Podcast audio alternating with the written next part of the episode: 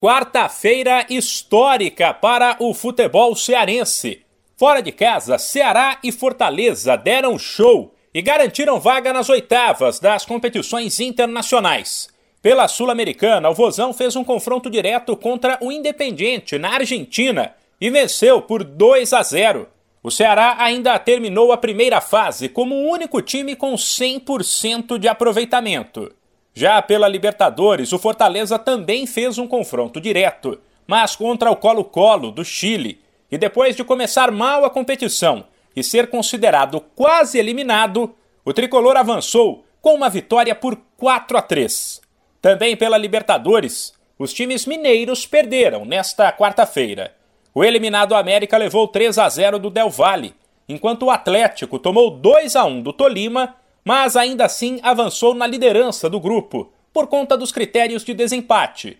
E pela Sul-Americana, o São Paulo, já classificado, cumpriu tabela contra o Ayacucho e venceu por 1 a 0. A fase de grupos da Libertadores termina nesta quinta com a definição do futuro de mais dois brasileiros.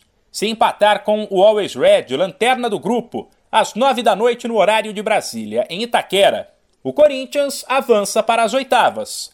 Mas se perder, o timão dependerá do resultado do duelo entre Boca Juniors e Deportivo Cali, que acontece no mesmo horário.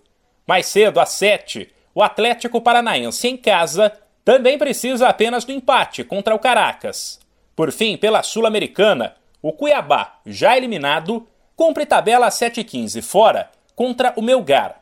Já o Fluminense, às 9h30, precisará de um milagre ele tem que vencer o Oriente Petroleiro também como visitante, torcer por um empate entre Júnior Barranquilha e União Santa Fé, que se enfrentam no mesmo horário, e ainda assim teria que tirar cinco gols de saldo em relação ao Júnior Barranquilha para avançar nos critérios de desempate. De São Paulo, Humberto Ferretti.